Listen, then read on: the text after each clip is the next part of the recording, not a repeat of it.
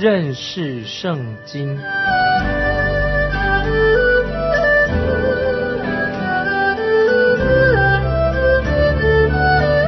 认识上帝的话，把上帝的话带到全世界。本节目是由认识圣经机构和环球广播电台联合制作，欢迎收听。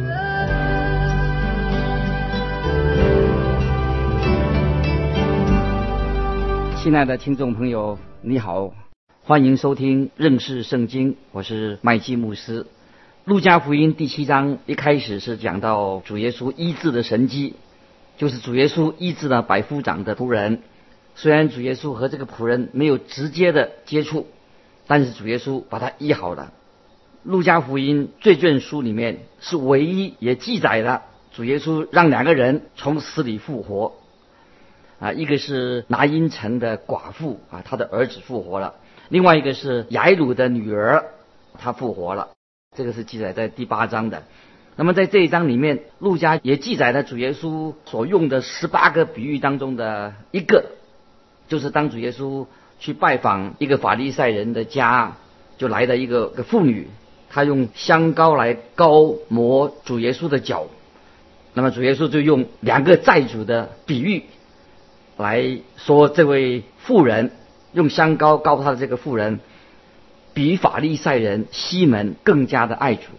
现在我们就开始来看路加福音第七章一到十节。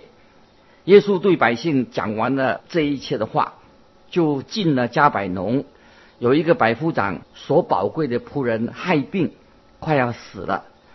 百夫长风闻耶稣的事。就托犹太人的几个长老去求耶稣来救他的仆人。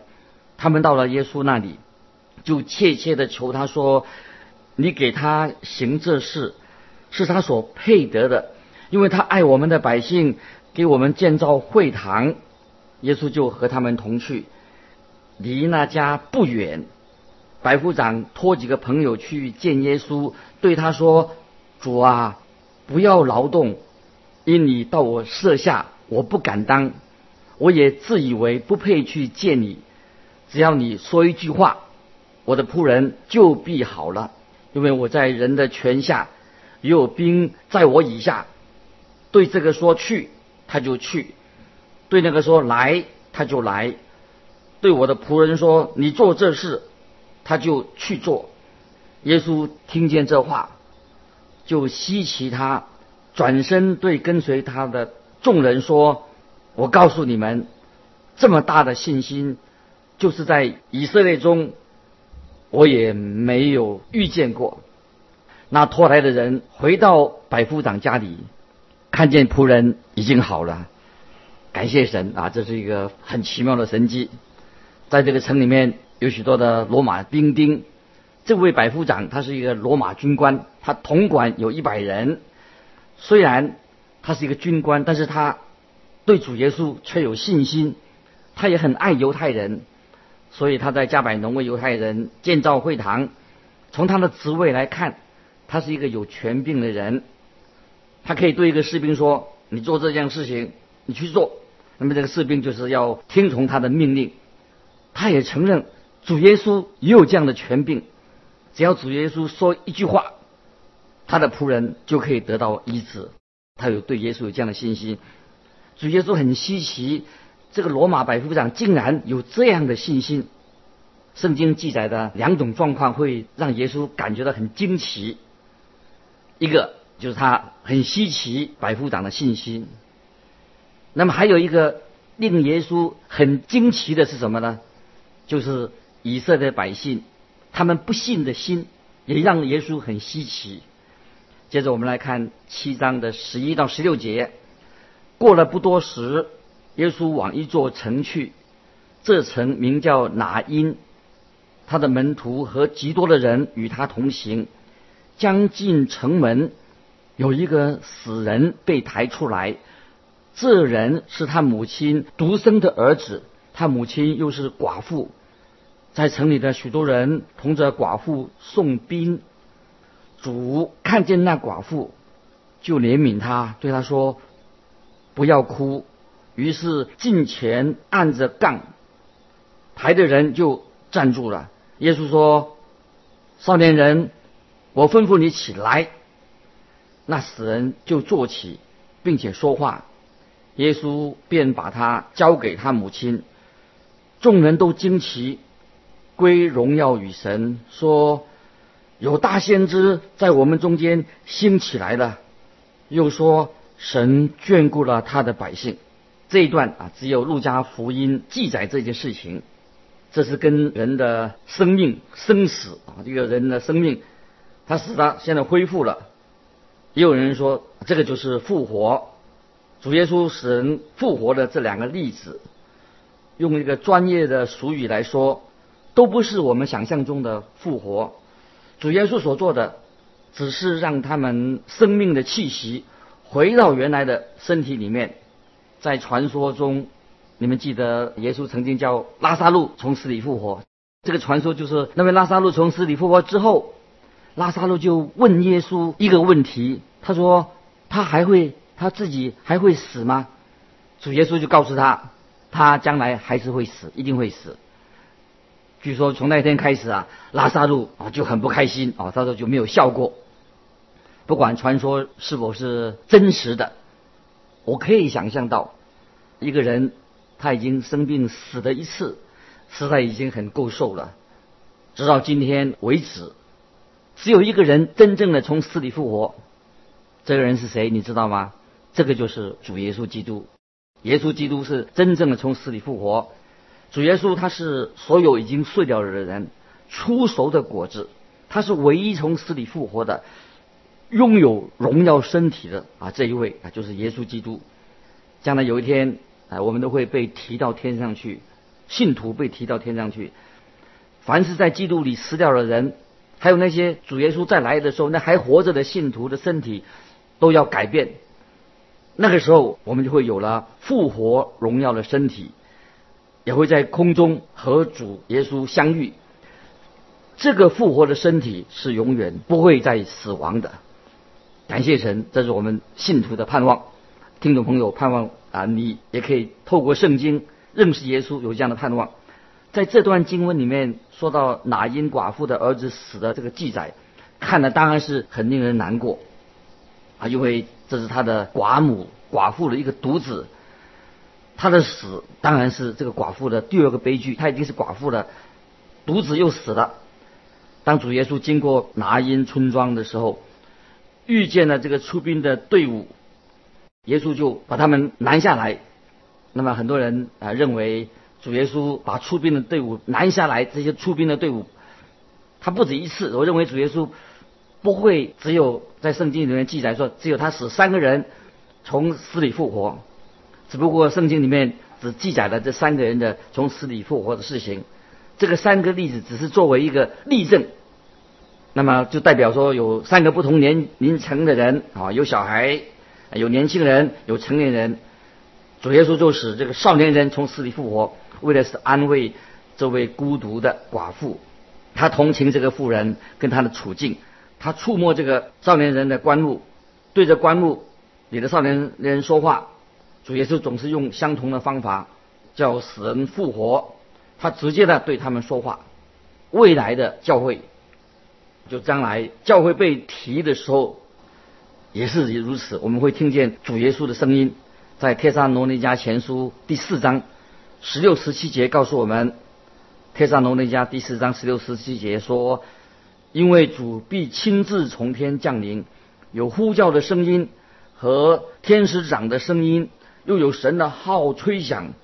那在基督里死了的人必先复活，以后。”我们这活着还存留的人，必和他们一同被提到云里，在空中与主相遇。这样，我们就要和主永远同在。当主耶稣从天上再来的时候，就会有呼叫的声音，他的声音就像天使长的声音，又像神的号吹响。主耶稣非常独特的声音。他就会叫那些已经死了的信徒复活了，可以复活。主耶稣总是用相同的方式，让人恢复了生命。可是，在耶稣在地上他行神迹的时候，他却是用不同啊，不是用同样的方式。当主耶稣叫死人复活的时候，他会直接的就对他们说话。接着我们来看下一段，第七章的十九到二十节。下一段，这个时候，四喜约翰他已经在监里面了，监狱里面，他就打发他的门徒去找耶稣，问一些问题，因为约翰他有疑惑在他的心里面。我们来看十九二十节，他便叫了两个门徒来，打发他们到主那里去，说：“那将要来的是你吗？还是我们等候别人呢？”那两个人来到耶稣那里说。施洗的约翰打发我们来问你：那将要来的是你吗？还是我们等候别人呢？在马太福音和马可福音，我们已经看见过关于施洗约翰的事情。施洗约翰啊，穿的衣服啊，他独树一格。今天也有一些人啊，穿的衣服怪怪的啊，为了显示他们也许属于某某宗教啊，或者他是一个狂热分子，没有错。四约翰所穿的衣服是很奇怪啊，有点像奇装异服，但不是因为他所穿的衣服让他看来与众不同，而是四约翰他所传讲的信息跟他的服饰啊非常的特别。他不是穿着奇装异服来吸引人，是因为他所讲的信息和他的服饰非常非常特别。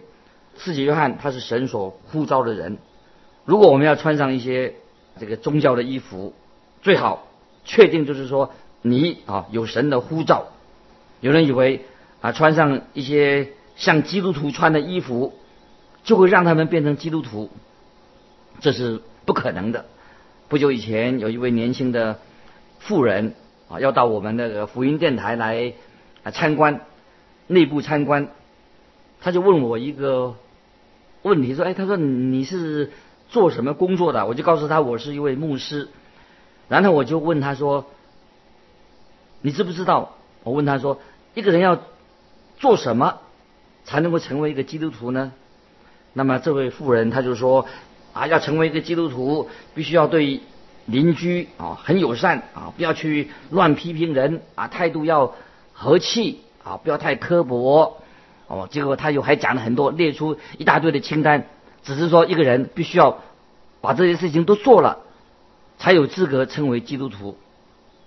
我听了以后，我就啊告诉他，我就传福音给他听。你认为我跟他说，你认为基督教所强调的是一个人的外在的行为吗？不是的，基督徒啊，基督教不是讲的基督徒的外在的行为，不，这个不是最重要的。基督教所强调的，就是一个人跟耶稣基督建立了。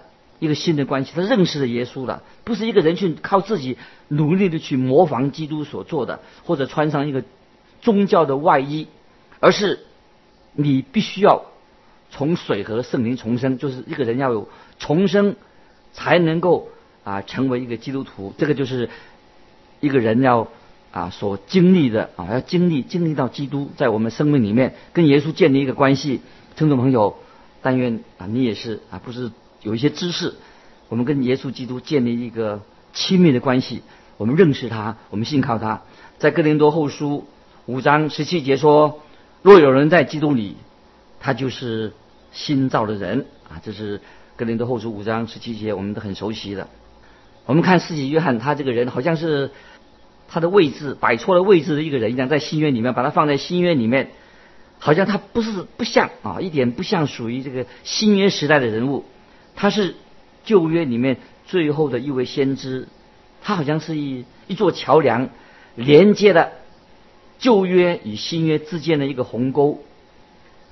他和萨穆尔先知萨穆尔和先知以利亚、以赛亚、耶利米这些比较我们认识的这些有名的先知，可以说是列在同一个等级。耶稣基督向那个时代、那个时代的人说。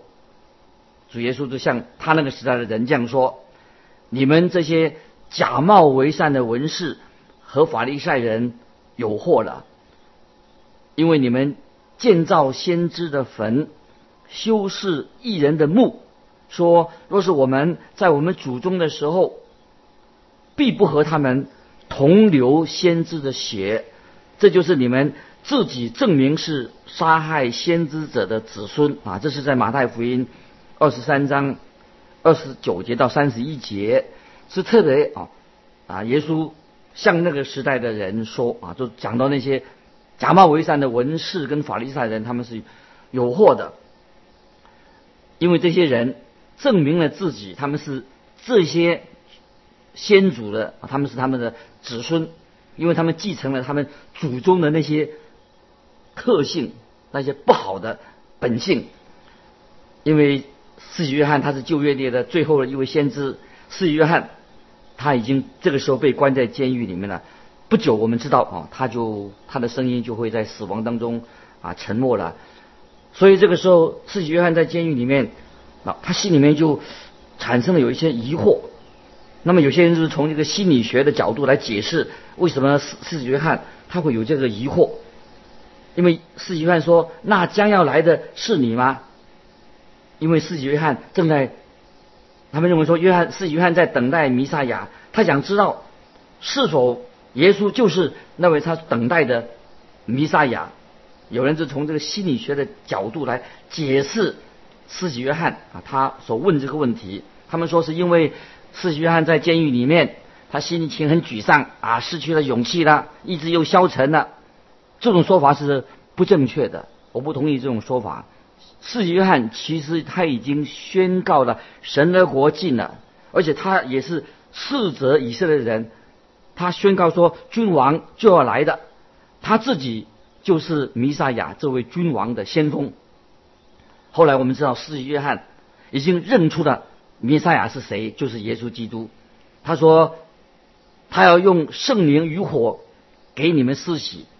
他手里拿着簸箕，要扬进他的场，把麦子收在仓里，把糠用不灭的火烧尽了。这是在我们在路加福音第三章十六、十七节已经说明了，世纪约翰已经知道啊，认识了这位弥赛亚。所以，世纪约翰。他已经做了为耶稣基督做了强而有力的一个见证。